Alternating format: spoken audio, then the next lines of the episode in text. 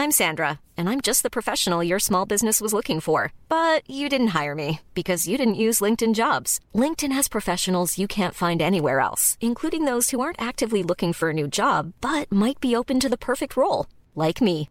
In a given month, over 70% of LinkedIn users don't visit other leading job sites. So if you're not looking on LinkedIn, you'll miss out on great candidates like Sandra. Start hiring professionals like a professional. Post your free job on linkedin.com slash spoken today.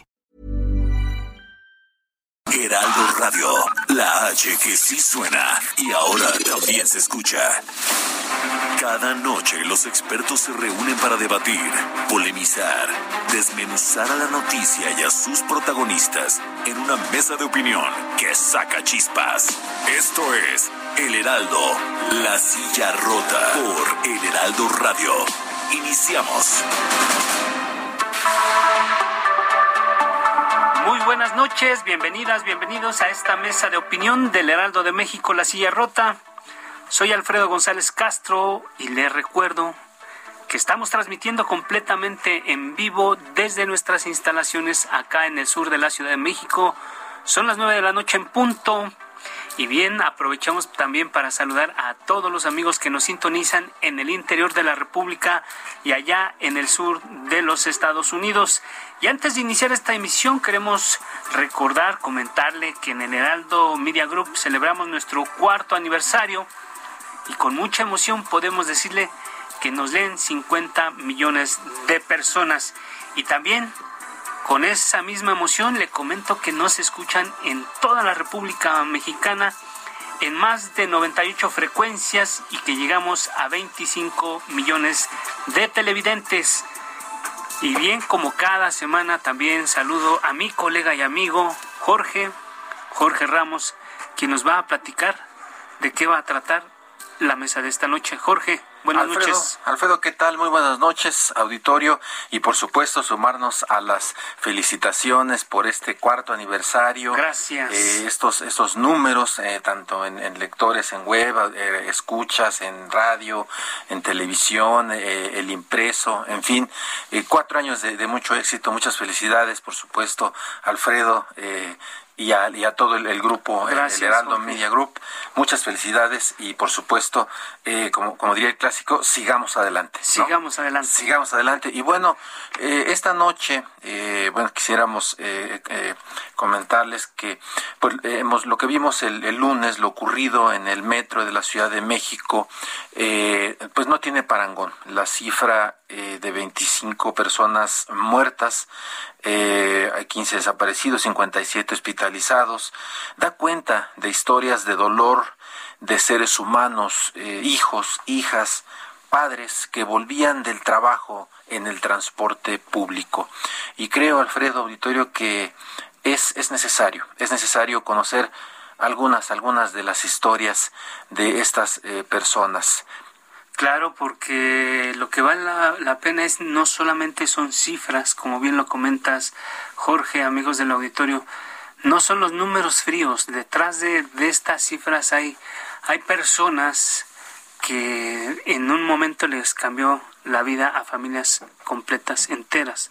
Así y precisamente es. de eso vamos a hablar esta noche. Esta noche, Alfredo, así es, tenemos eh, varios invitados y tenemos en la línea telefónica a eh, don Efraín eh, Juárez, don Efraín, quien nos va a contar, eh, pues, qué fue lo que vivió la noche de este lunes.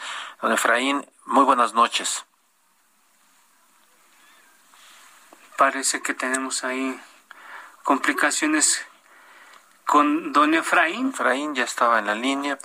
Pues bien, como tú comentas, Jorge. Eh... Sí, fíjate que el caso de don Efraín es, eh, insistimos, eh, muy, muy, muy doloroso. Él, él nos cuenta eh, el, pues el caso de, de su hijo, que bueno, pues es, fue víctima pues de la de esta ballena, ¿no? Como se les conoce a estos eh, eh, grandes moles, ¿no? De cemento que, que sirven para, para unir y bueno, sobre la que eh, iba esa noche eh, uno de los de los trenes de los de los vagones de la línea 12 del metro y que bueno había impactado eh, un auto negro en el que viajaba su hijo eh, un joven albañil como como su papá y, justamente lo que él pues nos relata es que bueno pues su hijo estaba seguía ahí le había avisado que permanecía en el auto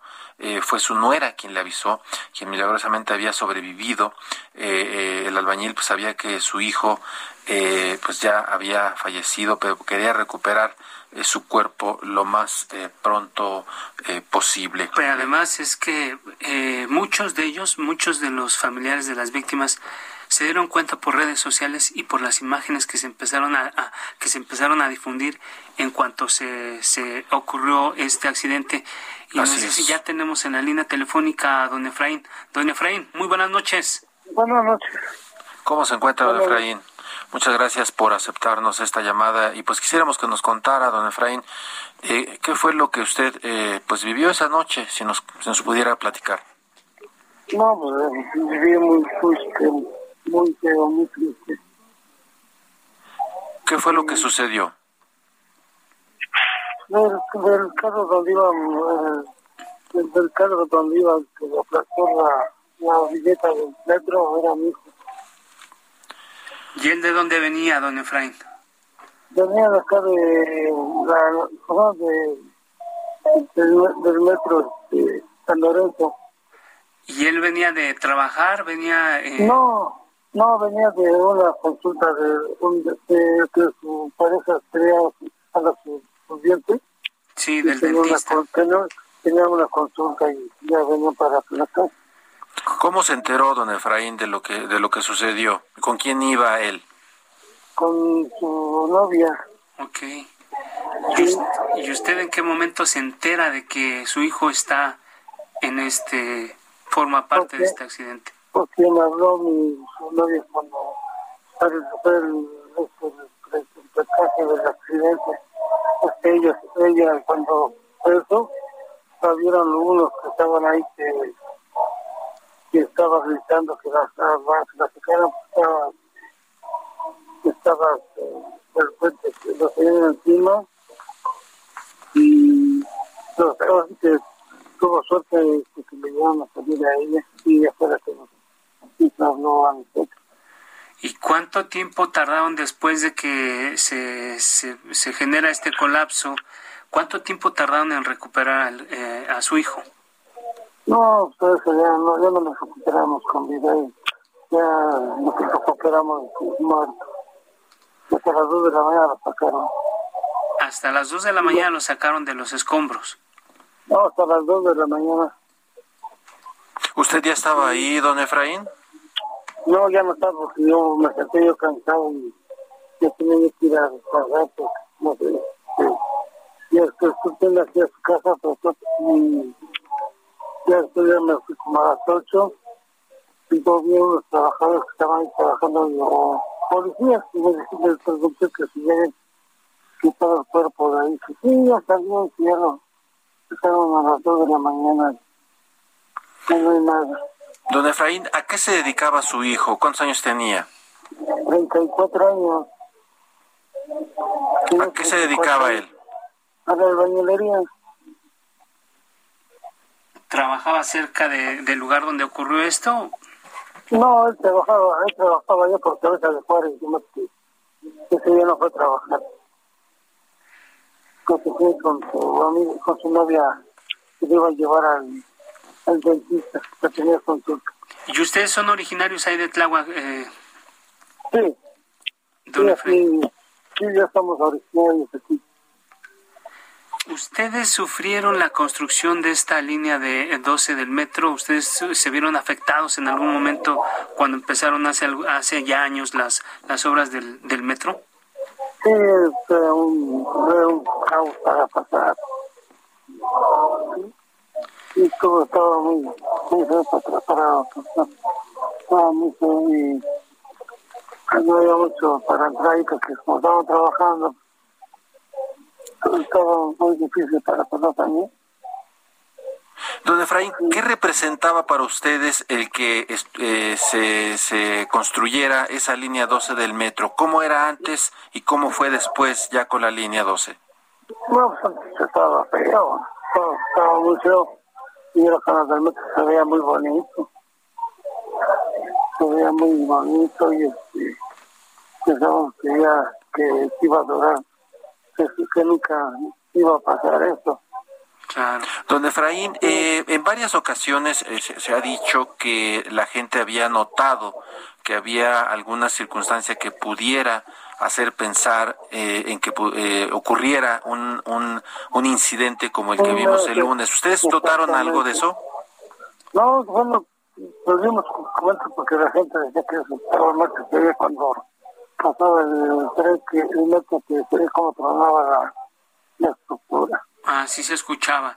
Oiga, don ¿Sí? Efraín, ustedes ustedes eh, eh, tienen han tenido contacto con las autoridades qué pasó después el, de todo este proceso que entregaron a su hijo eh, ¿qué, ¿qué, le dicen las autoridades va a haber una indemnización lo registraron no, en algún censo no nada no no gusta ni, ni me han venido a visitar nadie toda la ayuda que me dieron fue la del gobierno de, la nación de, todo todo completo de caja y todo. ¿Qué les dieron? Las cajas, las cajas y las... Que no... ¿Pero esa quién la, se las dio, señor? El gobierno. ¿No han hablado de, de un apoyo económico para la familia, de alguna indemnización? Nada, nada, les digo que nada, han dicho eso. ¿Su, su hijo eh, tenía tenía pequeños, tenía hijos? No, no, no tenía, no tenía familia con la señora. ¿Y cómo, cómo va a ser el, el proceso? ¿A dónde, ¿A dónde llevaron a su hijo? ¿Lo cremaron? Acá, acá no, lo llevaron a la cabeza de Juárez. Ah. Fui a identificar el cuerpo. Y, y, y, en este momento no solamente no les han dado apoyo, alguna les pidieron a ustedes familiares que se registraran en algún en algún lugar para que en, en una ocasión futura pudieran buscarlos. No, no, no, no, En el caso del vehículo, ¿qué pasó con el vehículo? ¿Ustedes lo tienen, lo recuperaron o está en calidad de desaparecido? No, está todavía, está todavía el vehículo. De eso nadie no, les dijo absolutamente nada. No, no, creo que no hemos tenido contacto con las autoridades. A ver, además de las autoridades, eh, ¿alguna otra instancia, no sé, alguna empresa que se haya acercado con ustedes para no. ofrecerles algún tipo de ayuda, recuperar el vehículo, alguna indemnización? ¿Nadie se ha acercado? Nada, nada, no, que nadie se ha acercado. Nada. Usted, eh, don Efraín, usted es, usted es originario de Tláhuac, que usted, a usted le tocó vivir todo este proceso de construcción de la línea 12 del metro. Sí, sí, sí yo vi cómo estaban trabajando cuando se empezó.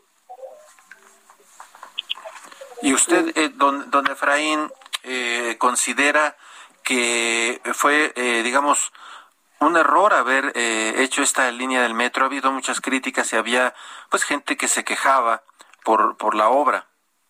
Sí, que no estaba bien hecho, como me siento el material, no que estaba tercera.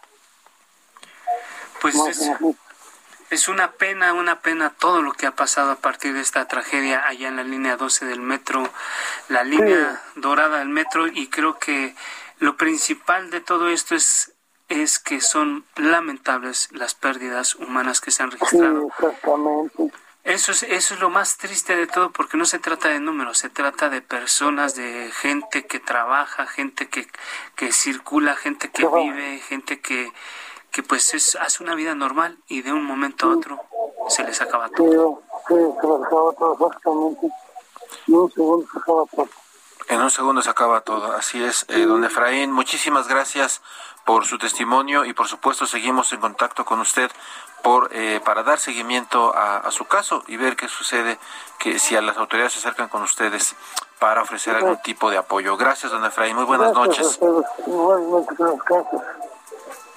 Bien, eh, eh, pues es que da mucho pesar escuchar las historias de, de estas personas trabajadoras, padres de familia, parejas, jóvenes, eh, que, que el único pecado que cometieron fue pasar en el momento indicado por el lugar menos indicado y les tocó la desgracia. Así es, y fíjate, Alfredo, hay, o sea, aquí lo, lo, lo que llama pues a la, a la reflexión es que eh, pues, la mayoría de las víctimas, tanto de los fallecidos eh, como de los lesionados, algunos que pueden perder hasta alguna extremidad, en fin, están en, riesgo algunas personas, la mayoría eran eh, trabajadores, eran vendedores, comerciantes, o, el caso de, del hijo de don Efraín, ¿no? que era un albañil, es decir, era clase trabajadora. Sí. Así es. Y bueno, tenemos otro testimonio, eh, eh, Jorge, amigos del auditorio. Tenemos en la línea telefónica Guadalupe Jiménez. Columba Alvarado. Ah, me dicen que no es Guadalupe, es, es Columba Alvarado. Es hermana de Benito y José. Ambos se encuentran también ya hospitalizados después de lo ocurrido la noche del lunes 3 de mayo en la línea 12 del metro. Eh, Columba, gracias por aceptar compartir tu testimonio. Buenas noches. buenas noches. Columba, pues eh, primero eh, quisiéramos preguntar eh, si nos contara qué fue lo que vivió esa noche, qué sucedió esa noche. Pues estaba aquí en donde estoy viviendo y cuando suena mi celular y me dicen pues que mi hermano Benito este, estaba accidentado y que me fuera para el hospital de la Magdalena Las Salinas. Entonces, pues yo nada más estaba sola con mi hijo pequeño de 7 años y mi hija, que tiene 21 años, y pues o sea que me quedé así, pues muy muy mal, como un shock así quedé, porque dije, no puede ser. Fue horrible porque yo estaba mirando este el metro cómo se estaba colapsando por medio del Face, me lo estaba mostrando mi hija, y empecé a sentir ya miedo, y al poco instante me hablan que era mi hermano, un herido de ellos, pues ya se imaginará qué sentí, o sea, sentía morirme, ¿no? Entonces, pues me dijeron que me fuera para ese hospital, que allá encontraría a mi hermano. Y ya este, mi hija y un sobrino mío, pues nos fuimos hasta allá. Para eso yo no llevaba mi credencial de lector porque no lo, no lo pude encontrar en esos instantes. Sí. Ok, en esos instantes, pero a los pocos minutos me marcan con un número desconocido y me dicen pues que también tenía yo pues a mi otro hermano que se llama José Alvarado Nieva. Él está en, el de Tláhuac, ¿no? De, Tláhuac.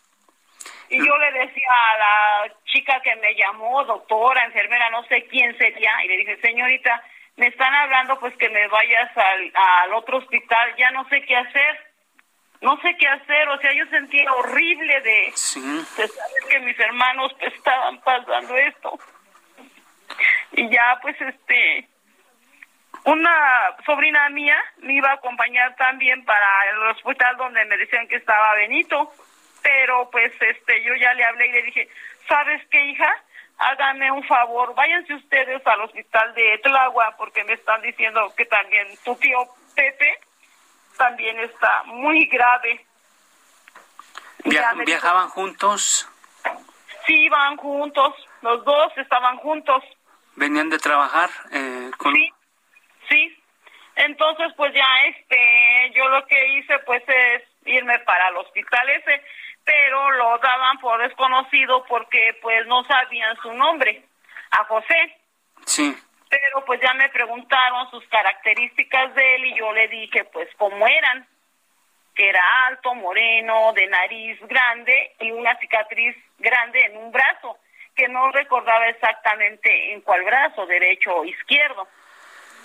Lo más importante en este momento es cuál es su estado de salud, cómo se encuentran ellos. Eh, a Pepe lo este lo este reportan muy grave porque le quitaron no sé si 30 o 40 centímetros de intestino y un pedazo de hígado. Y sí, sí lo reportan grave porque él no está respirando por sí mismo, sino por medio de un ventilador. ¿Está intubado? El problema es que no dejan entrar a nadie porque es un hospital de COVID. Entonces, pues, este, nada más le dan informes a esta persona que estuvo allá, que me hizo favor de estar allá, que es una esposa de un sobrino mío, para que ella diera informes acerca de él. Entonces, ahorita le, nosotros sabemos por medio de ella, cuando le marca el médico, pues cómo se encuentra mi hermano. ¿No han podido verlos? No, para nada. A ninguno de los pues, dos. Eh, A Benito sí lo ha visto mi hija porque ella pues fue la responsable porque ella llevaba el credencial de lector y yo ya no pude entrar con mi hermano Benito. Pero Benito pues sí lo llegó a ver mi hija una sola vez en 24 horas. ¿Qué les Ella- dicen las autoridades? Pues las autoridades hoy entró este mm, este entró este trabajo social, perito o la no sé quién entró, un seguro también para decir pues que se les va a apoyar. Entonces ya les anunciaron y, y sí les están apoyando. Pues dijeron que se les va a apoyar y eso espero porque pues la verdad esto fue horrible. Muchas gentes pues regresaban de sus trabajos y ya después que ahorita por lo de la pandemia lo que estamos pasando, o sea, que la mayoría de gente pues muchos dependen de de las personas que fallecieron, sus Claro. hijos, Sus hermanos hijos, Benito y José, eh, ¿a qué se dedicaban? al comercio. ¿Y ellos, ellos, ustedes, ustedes viven juntos, son vecinos de Tláhuac? ¿De dónde, dónde viven ustedes? Aquí en Atlalilco. Ok. ¿Y sus hermanos también son del mismo lugar? Sí, este, mi hermano Benito, pues nos apoyaba con algo porque, este, mi esposo, yo soy viuda, apenas, este, falleció y tengo una parálisis en la, en la cara, mi ojo y mi boca. Sí, ¿qué edad tenían, qué edad, qué edad, eh, eh, tienen eh, sus hermanos? Benito tiene 52 años y Pepe, o sea, José tiene 50. Sí, y, y- y por lo que sabemos, un- un- uno de ellos además tiene eh, diabetes. Benito es diabético y este José pues no, pero pues comentan que su corazón le está fallando un poco. Claro, pero sí sería importante que pues dejaran, eh, eh, los dejaran a ustedes verlos, ¿no? Pues pues yo sugiero pues que no también no queremos estar ahí una hora o media hora. Así es. Lo que yo sugiero que nada más den permiso dos minutos, nada más para que observemos el estado de él y ya salirnos, ¿no? Claro. Porque pues nada más sabemos por medio de teléfono que nos dice la esposa de mi sobrino, pues que se está así, así, pero pues no hay como estarlo, entrar a verlo. Por supuesto, y bueno, ver en qué, en qué estado se encuentra, porque a Ah, ustedes sí. les pueden decir que está eh, muy grave, pero no los, no los han podido ver. No, para nada, joven. Ayer este, estuvimos allá con mi hermano, allá me la amanecí con él, con Benito en el hospital. Sí. Y ya nos fuimos posteriormente, ya más tarde, allá al hospital de Tlagua. Y pues no, para nada, o sea, no dan informes. Yo le dije a una médico que estaba ahí, pues que era yo su hermana y que pues yo quería saber el estado de él. Y dijo, no, pues es que no puedo darle, no les puedo dar información porque si no ya los demás van a querer que a uno por uno se les dé informes y va, va, va. Sí, ¿ustedes se han sentido, digamos, eh, apoyados por las autoridades? Pues hasta ahorita no, pero le digo que me comenta mi hija que, que les dijeron pues que sí van a apoyar. Pues espero, joven, que, que se apoyen. Le pido también al señor presidente pues que ahora sí se apoye porque toda la mayoría de gente era de bajos recursos, de, de bajos recursos, Así es. Eh, muy bajos recursos. sí, eh, ahora, ¿sus hermanos te- eh, tienen hijos? ¿Tienen Eh, familia? José tiene un hijo Sí. Y, Benito, pues no, es soltero. Bien. Oiga, y bueno, ya por último preguntarle, eh, ustedes son vecinos obviamente de allí de, de, Tláhuac. ¿Ustedes eh, eh, les cambió en algo positivamente o, o, les afectó esta línea 12 del metro? Pues la verdad sí nos afectó, joven, porque pues sí nosotros sí, por lo regular sí abordamos este transporte público. Claro, les afectó, el accidente les afectó no solamente a la familia, sino el servicio. ¿Qué se cree que también ya vamos a estar con miedo, con pánico, de pensar que pues se va a derrumbar todo? Así es, Columba, muchísimas gracias por su testimonio. Seguiremos en contacto con ustedes para dar seguimiento a este caso. Muy buenas noches, muchas gracias. Muchas gracias a usted, joven. Que esté usted bien. Gracias. Vamos a hacer una pausa, Jorge, amigos del auditorio, y volvemos con más. Volvemos con más. No le cambie.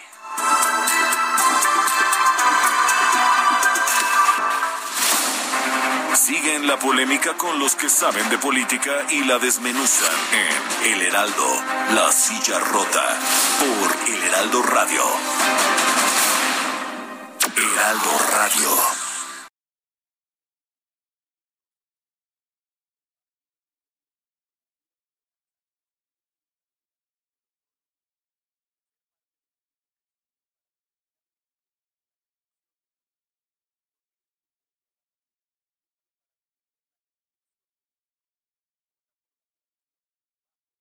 Heraldo Radio. El Heraldo, La Silla Rota. Mesa de análisis e investigación con Alfredo González Castro y Jorge Ramos. Regresamos. Le reiteramos que estamos transmitiendo totalmente en vivo por el 98.5 de su frecuencia modulada desde nuestras instalaciones acá en el sur de la Ciudad de México. Son las 9 de la noche con 30 minutos. Y saludamos, por supuesto, a todos los amigos que nos sintonizan en el interior de la República y allá en el sur de los Estados Unidos. Estamos de regreso, Jorge, amigos del auditorio. Eh, la primera parte de esta, de esta mesa de análisis se la dedicamos a recoger testimonios de familiares de víctimas del accidente ocurrido el lunes pasado en la línea 12 del metro de la Ciudad de México y tenemos otro invitado. Vamos a seguir con el tema, Jorge. Así es, Alfredo. Eh, buenas noches y buenas noches al auditorio. Efectivamente, vamos a continuar con, con este tema que es eh, pues de, la mayor importancia, el, el, accidente quizá más, más grave que haya ocurrido pues en la historia de eh, más de 50 años del, metro, del sistema del metro. Y bueno, ahora vamos a, tener al titular eh, de la Comisión Ejecutiva de Atención a Víctimas de la Secretaría de Gobierno de la Ciudad de México, Armando Ocampo. Armando Ocampo está con nosotros en la línea para platicar eh, justamente sobre este, este asunto. Y pues, eh, dar la bienvenida, Armando, buenas noches. ¿Qué tal? Muy buenas noches. Saludos al auditorio. A sus órdenes. Gracias, Armando. Pues yo creo que lo pertinente en este momento es hacer un balance de qué está pasando con las víctimas 25 personas fallecidas y una que serán 50 personas heridas. Ya se identificó a todas las personas fallecidas el lunes pasado. Los restos ya fueron entregados a los deudos. ¿Qué está pasando, Armando? Sí, con todo gusto. Mira, en el caso de las personas sensiblemente fallecidas, ya este, todos los, los cuerpos ya fueron entregados. Estuve eh, presencialmente en Iztapalapa 6. Eh, también los gastos funerarios ya han sido cubiertos con cargo este, eh, al gobierno, fueron absolutamente gratuitos, nos aseguramos de ello. Este, en el caso de las víctimas lesionadas, eh, ahí sucedió, digamos, dos, dos vertientes. Una fue eh, los traslados a hospitales este, públicos, también se generó traslados a unos hospitales privados, ahorita te voy a dar el detalle. Sí. Y esto ya que el gobierno de la Ciudad de México, a través del metro, contamos con un seguro institucional, este, de tal suerte que se habilitaron este, hospitales públicos, te nombro los, los principales, sí. el Hospital General Joco, el Hospital General Balbuena, Hospital General La Villa, el, Hospital de Lins Magdalena eh, Contreras, también el del ISTE de 20 de noviembre, el ISTE de Tláhuac, efectivamente, y, en esta parte eh, quiero ser muy puntual, también se estuvieron recibiendo y, y, se están recibiendo en su caso, porque también hemos generado canalizaciones a esta red de hospitales privados que eh, eh, me permito dar los nombres, sí. que es el Hospital San Angelín Chapultepec, el Hospital eh, San Angelín Universidad, Patriotismo y Dalinde, que es justamente por virtud del seguro institucional, de tal suerte que la cobertura médica, en el caso también de las víctimas lesionadas, está absolutamente cubierto y habilitamos una base de seguimiento de la mano con la Secretaría de Gobierno y la Comisión de Víctimas en el que instalamos eh, kioscos también presencialmente en los hospitales, tanto públicos y también eh, personal especializado para dar la orientación en los hospitales privados, en los cuales se da esta información eh, directamente a los familiares. Y si me permites con tus micrófonos, también habilitamos un sitio de Internet en el que se está concentrando toda la información que se genera en la Secretaría de Salud en estos hospitales, los hospitales privados nos reportan, la propia Comisión de Víctimas en estos lugares en, sitio, en los kioscos que establecimos. El sitio es eh, www.hospitalizados.metro.cdmx.gov.mx, donde pueden eh, consultar la información fidedigna y actualizada y que se va este justamente incorporando. Muy bien, eso es un dato importante. Claro. Armando, dime una cosa. Eh, ¿Cuál es el número real en este momento de, personas lesionadas y cuáles son los rangos de gravedad de, de las personas que está, tienen ustedes registradas producto heridas, eh, lesionadas producto de este accidente? Claro.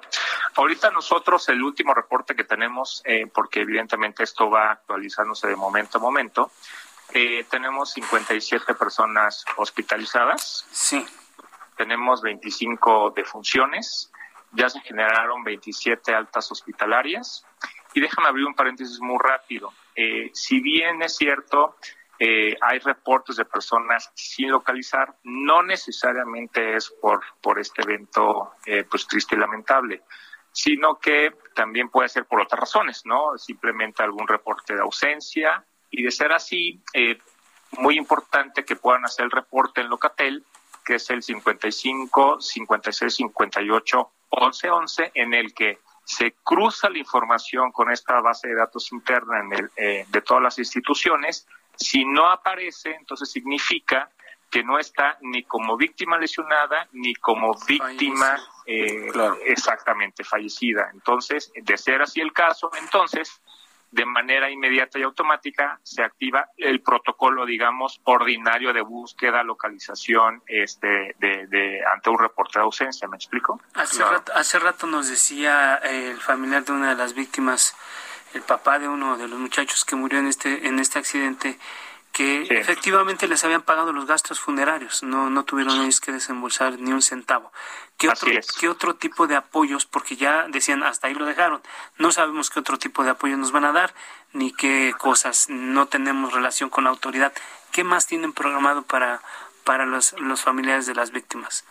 Sí, mira, también estamos habilitando un correo electrónico que aprovecho también los micrófonos. Por favor. Si me permite este, darlo, es atención a víctimas punto sapo, tito, casa, arroba gmail.com.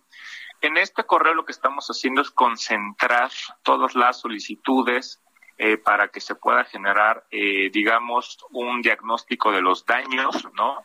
Eh, materiales, evidentemente donde pueden ser resarcibles económicamente. Lo que estamos pidiendo es, a través de un escrito libre, que se pueda, en la medida de lo posible, una narrativa específica y concreta. Y esto lo estamos concentrando de la mano con las autoridades del metro para poder afrontar y resarcir ahorita, eh, digamos, las afectaciones, ¿no? Ese por un lado. Por el otro, en el sitio estamos generando medidas también de, digamos, de alimentación y en los próximos días, literalmente, eso sí quiero ser muy enfático, días, eh, particularmente en el caso de las víctimas que presentan, eh, eh, digamos, la mayor vulnerabilidad, que están presentes ahorita en los hospitales, de las víctimas lesionadas, generando medidas de apoyo alimenticios y también medidas de traslado, eso lo estamos, lo estamos atendiendo. Dime una cosa, de las personas que se registren, por ejemplo, el caso del señor Efraín que tuvo su, que perdió a su hijo, ¿A qué tipo de beneficios va a tener derecho después de esto? Que se registre y haga todo esto. Así es, por ejemplo, en ese caso, hablando de víctimas eh, que perdieron a un familiar, un ser querido, un fallecido, en ese caso, a partir de este, nosotros ya tenemos identificada eh, a las a las familias, estamos en pleno contacto, hemos tenido personalmente, también con la maestra Estela Damián, la directora del DIF, contacto con ellas. Eh, ahí lo que vamos a hacer es agilizar el proceso de indemnización a través de la aseguradora, nosotros facilitar el proceso y en los próximos días se generarán este, la indemnización conforme eh, al seguro institucional con el que contamos. Nada más lo único. de las personas hospitalizadas, perdón, eh, ¿cuántos están eh, graves? mira, de, del universo de las 57, personas hospitalizadas, lo que nosotros consideramos es que identificamos particularmente cuatro casos que consideramos que son los de mayor gravedad y que estamos atendiendo este de manera puntual. Claro, estamos con Armando Campo, titular de la Comisión Ejecutiva de Atención a Víctimas de la Secretaría de Gobierno de la Ciudad de México. Preguntarte, Armando, eh, fíjate que eh, hemos estado pues, recorriendo, obviamente, hospitales y concretamente en Joco y Balbuena, eh, algunos de los familiares se quejan porque no hay, no hay insumos en los hospitales. Sí, mira, ahí déjame aclararte algo. Lo que pasa es que dependiendo de la especialidad y el grado de especificación médico, eh, por ejemplo, se requieren ciertos insumos muy especializados y específicos. Y no es que hay en sí propiamente desabasto, sino que se tienen que, por parte de los proveedores con que cuenta la Secretaría de Salud, generarse el pedido y como es una cuestión muy específica, llegan los materiales. En esta parte quiero ser muy puntual. En todos los casos, los materiales quirúrgicos van a ser proporcionados y está garantizado. El único tema es que muchas veces, pues dependiendo de la especialidad y el grado de especificidad de lo que se requiere es literal conseguir el material y, y, que inmediatamente se pues se manda al hospital, pero digamos que no es que en sí hay un desabasto como tal, sino que como son insumos muy específicos y particulares dependiendo cada caso, es lo que se tiene que generar ese, ese pedido, ¿me explico? Bien, ahora, de esos casos, casos eh, cuatro casos graves que, nos mencionas, eh, ¿podemos saber dónde están hospitalizados? Este, sí, mira, eh, en ese caso, em, déjame ahorita con, confirmo el dato, em, tenemos em, en el Sanatorio Durango, en el Hospital Roma, en el Hospital General Valbuena y el General de Joco. Son, digamos, los cuatro casos que son de, pronóstico reservado y estamos pues muy atentos este pues del, del parte médico. Y en el caso de, del perfil de las de las víctimas, más mujeres, más niños, hombres por por el horario en el que ocurrió este este tragedia, ¿qué tienen ustedes registrados? Mira, eh, ese impacto diferencial, te soy honesto, ahorita digamos estamos abocados pues, al tema de, salud, ¿no? Pero digamos que para ir ya ese grado de especificidad y detalle en el sitio que comentamos y además por parte de la Agencia de Innovación Digital, este se está en este sitio ahí pueden justamente verificar ya digamos el desglose y el detalle específico que me pides. Ahí viene por sexo, por edad y el último dato con el que se cuenta. En caso eh, eh Armando Campo, en caso de alguna persona, ojalá y no, no, sea así, pero en el caso de que alguna persona que pudiera quedar pues inhabilitada pues para trabajar en el futuro, eh, ¿va a tener algún tipo de apoyo eh, pues permanente si fuera el caso? Así es. Eh, por un lado, contamos, como ya adelantaba, con el seguro institucional que se generará en los próximos días. Te digo, ya tenemos identificadas las, víctimas y si en el al pasar del tiempo sucede adicionalmente esto que comentas, eh, adicionalmente el seguro institucional eh, estaremos por parte del gobierno de la Ciudad de México atendiendo a través de programas y acciones sociales, ¿no? Dependiendo cada caso, dependiendo de la vulnerabilidad, es como lo estaríamos atendiendo por parte del gobierno.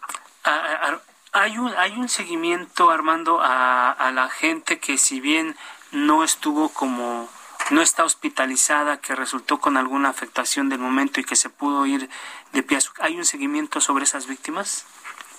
Así es. Eh, como te adelantaba, tenemos una base de, de, seguimiento y atención a víctimas 24 horas, eh, de la con la Secretaría de Gobierno y la Comisión de Víctimas, eh, también con constante comunicación con la Fiscalía.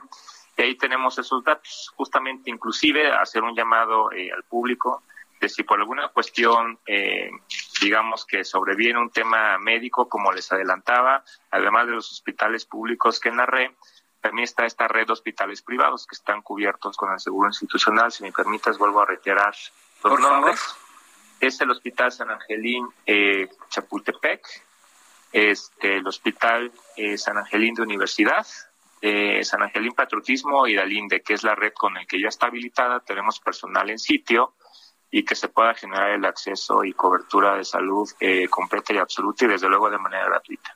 Bien, Armando Campo, titular de la Comisión Ejecutiva de Atención a Víctimas de la Secretaría de Gobierno de la Ciudad de México, muchas gracias y si nos permites, vamos a, mantener abierta la comunicación porque es importante que, le demos seguimiento sobre todo a las personas que todavía, a los familiares de las personas que están todavía hospitalizadas. Armando, gracias por atender nuestro llamado esta noche. Por supuesto, sigo a sus órdenes. Buenas noches. Bien. Buenas noches y por supuesto eh, también damos la bienvenida al arquitecto Francisco García Álvarez. Él es integrante del Consejo Consultivo de la Sociedad Mexicana de Ingeniería Estructural a quien, bueno, eh, le damos la bienvenida eh, esta noche y bueno, así que darte la bienvenida y, preguntar, ¿a qué atribuir lo ocurrido eh, la noche de lunes en la línea 12? ¿Falta de mantenimiento, errores de diseño, mala ejecución de la obra? ¿Qué podemos comentar, Francisco García? Adelante. Hola, buenas noches. Gracias por la invitación a su programa. Gracias, arquitecto. desde luego, pues pues conmovido con los con los testimonios que la gente ha estado compartiendo con, con el auditorio y no me queda más que pues tomar la lección de que la ingeniería civil y nosotros los ingenieros tenemos una responsabilidad civil y tenemos la obligación no solo de hacer nuestro trabajo de la mejor manera posible, sino aprender de estas de estas duras lecciones que, que, que, que se presentan en la vida cotidiana y evitar que, tratar de evitar que esto se vuelva a presentar en, en cualquier situación. Desde luego, eh, desde el inicio, desde el lunes en la noche, eh, pues por deformación eh, profesional como ingeniero, siempre buscamos las razones o los motivos de, de, los colapsos o de las tragedias o de, o de por qué se cayó una estructura. Y no tengo una explicación absoluta o una sola razón por la cual pudo haberse presentado el colapso. Creo que es una desafortunada cadena de, eslabones que se, que se rompieron o que se juntaron para que estas vigas de ese tramo muy particular se colapsaran. ¿Qué fue daño estructural, falta de mantenimiento o cuáles son esos eslabones que pudieron haberse eh, roto en esta cadena de, sucesos. Claro. desde luego, para que esa viga estuviera montada en ese sitio, hubo una cadena muy grande de personas que tuvieron que haberse involucrado varios años antes de que esa viga llegara a esa posición, desde diseñadores, constructores, planeadores, supervisores, y desde mi muy particular punto de vista, eh, no es solamente una razón. Creo que no solamente el diseño estuvo eh, eh, bien hecho, desde mi punto de vista eh, no hay un problema de diseño porque hay cientos de vigas similares a esa en todo el tramo de acero y el diseño creo que pues ahí están las vigas, se han comportado adecuadamente.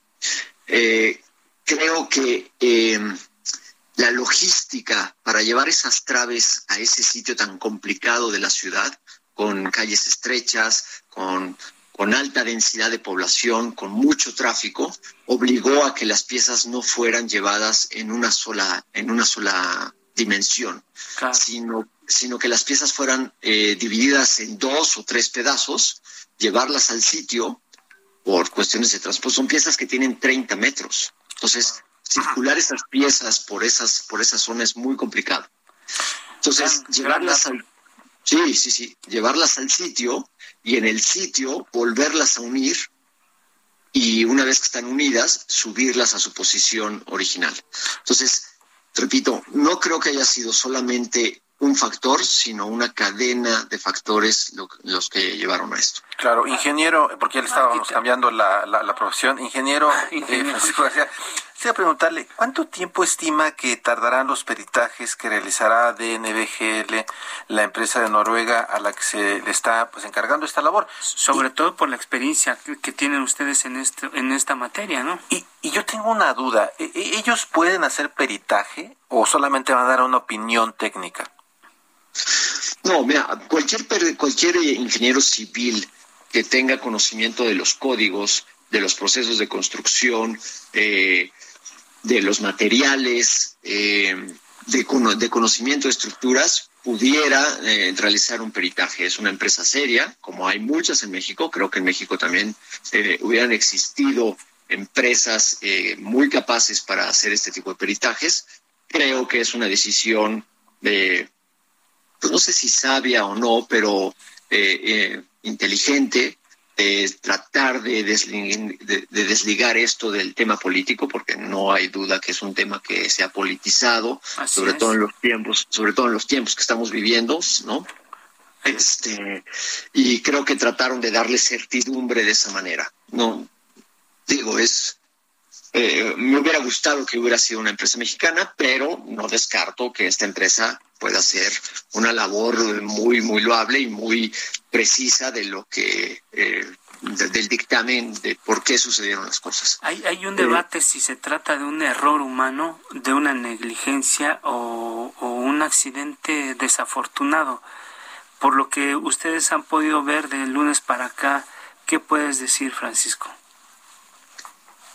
No, yo creo que no es un error humano. Yo creo que es una serie de factores que han, eh, se han sumado para un desafortunado evento.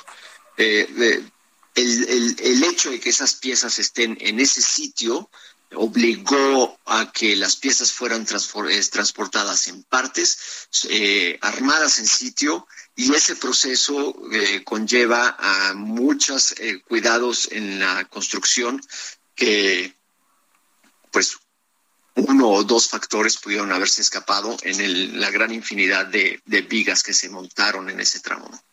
Sí, sobre todo habría que considerar también algo, eh, ingeniero Francisco García Álvarez, eh, es que eh, esta línea 12 pues estuvo con muchos problemas, fue incluso suspendida en sus, en sus funciones, su actividad eh, por varios meses, ¿no? Al, encontrar eh, detalles eh, que obligaron a eso a las, a las autoridades de la anterior administración del gobierno de la Ciudad de México. Y luego también otro asunto, y, y, ahí me gustaría una ponderación. pues hay 11 líneas antes que fueron hechas hace 50 años y que no han presentado este tipo de, de incidentes. ¿Qué, qué ponderación tendrías? Bueno, desde luego, eh, creo que acelerar los procesos constructivos puede llevar a errores, ¿no? las, construcciones tienen su tiempo y tratar de acelerar estos tiempos en un sexenio o en una gestión eh, de, un eh, de, un funcionario puede conllevar a, acelerar un proceso que debe llevar su tiempo y que si se hace más rápido pudiera traer algunos errores. Eh, desde luego, no creo que el trazo o que los trenes o que los problemas que se presentaron cuando la línea se inauguró tengan que ver eh, con aspectos estructurales. Eh, el aspecto estructural de esta falla creo que es un aspecto de, no sé si de mantenimiento, no sabría decir si de mantenimiento porque la línea es relativamente nueva, tiene 10 años. 10 años. Y los, problemas de mantenimiento pues no se presentan en estructuras metálicas en tan corto plazo. Eh, pudiera ser, repito, una suma de, de, factores muy específicos que conllevaron a este desafortunado evento. Para ya estamos prácticamente cerrando este espacio, ingeniero Francisco García, pero no me no quiero dejar de preguntarte. Después del niño ahogado, pues van a tapar el pozo. ¿Tú qué crees que se tiene que hacer con la línea 12? ¿Es eh, regresar todo, parar, eh, arreglar lo que está mal? ¿Qué, ¿Qué se tiene que hacer? ahora con eso? No, desde luego es muy claro en donde la viga presentó una falla.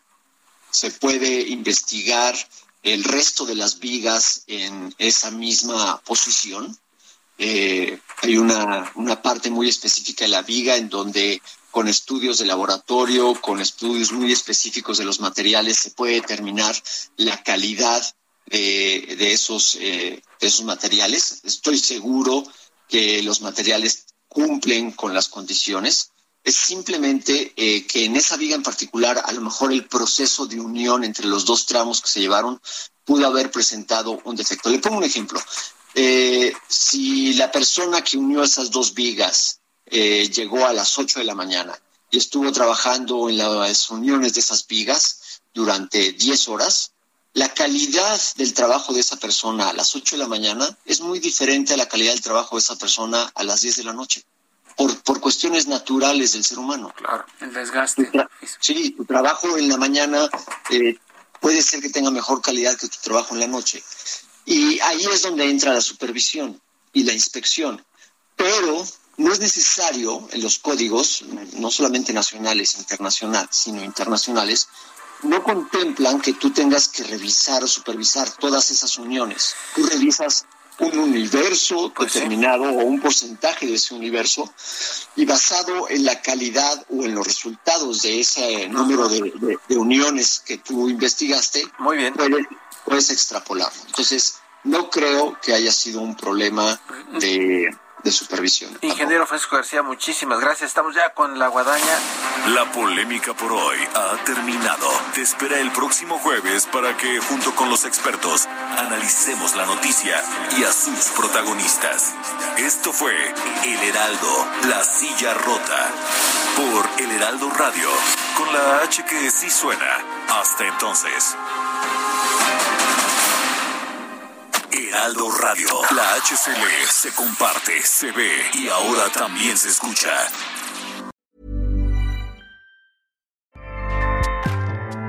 ACAST powers the world's best podcasts. Here's a show that we recommend. The Real Housewives is a guilty pleasure for most, but if you're looking to not feel guilty about that pleasure, tune in to Everything Iconic with me, Danny Pellegrino, where I break down all the messy moments and behind the scenes antics of Bravo's popular franchise. And on Everything Iconic, I also interview celebrity guests like Kelly Ripa, Kiki Palmer, Drew Barrymore, Cameron Diaz, and more about their guilty pleasures, their past work, and so much more. So if you're pop culture obsessed and find yourself watching way too much reality TV like me, tune in to Everything Iconic with Danny Pellegrino wherever you listen to podcasts. ACAST helps creators launch, grow, and monetize their podcasts everywhere. ACAST.com.